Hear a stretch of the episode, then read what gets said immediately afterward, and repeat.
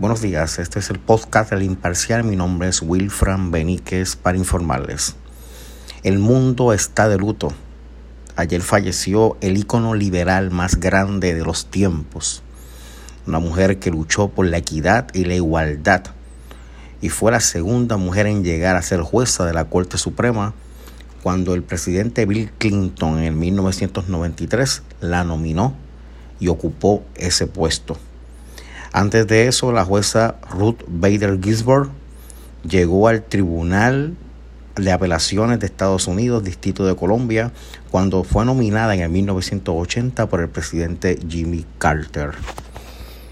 Ginsburg era una mujer fuerte, de convicciones claras y precisas. Uno de sus casos más importantes y tempranos en la corte fue el llamado Estados Unidos versus Virginia que anuló la política de admisión de solo hombres en el Instituto Militar de Virginia. Al explicar su decisión, Gisborne alegó que ninguna ley o política debería negar a las mujeres la plena ciudadanía, la misma oportunidad de aspirar, lograr, participar y contribuir a la sociedad en función de sus talentos y capacidades individuales. Gisborne es una mujer fuerte. Muchos aspectos de la vida se han convertido en un tema fascinante en todas las redes. Su aflicción a los guantes, sus encajes, sus elaborados, sus cuellos altos, sus túnicas y sus famosos collares disidentes. Una de las grandes citas de Gisborne es que se arrepiente y que se retracta de los ataques contra Donald Trump.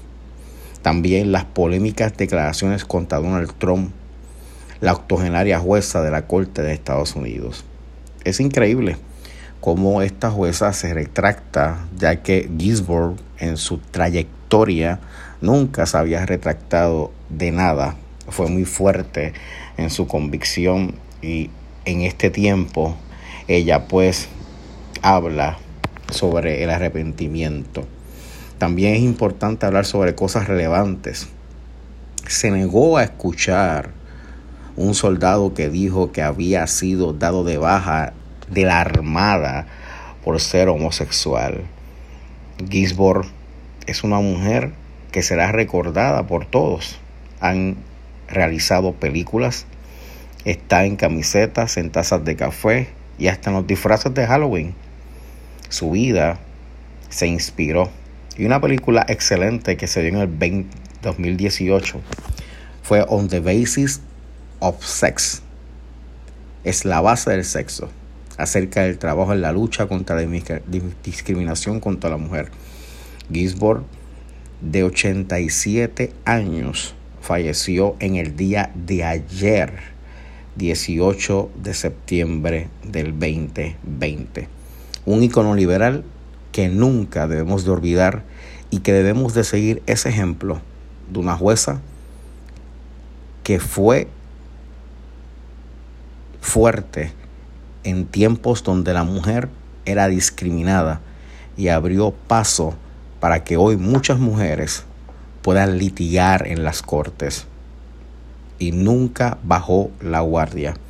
Es irónico recordar una de las frases también de Gisborne cuando decía que las mujeres pensaron que cuando lograron obtener el derecho al voto, la lucha feminista había acabado. Y ahí era que había comenzado. Que descansa en paz un icono del liberalismo, de la fuerza y que hizo honor siempre a su toga, la jueza Ruth Bader Ginsburg.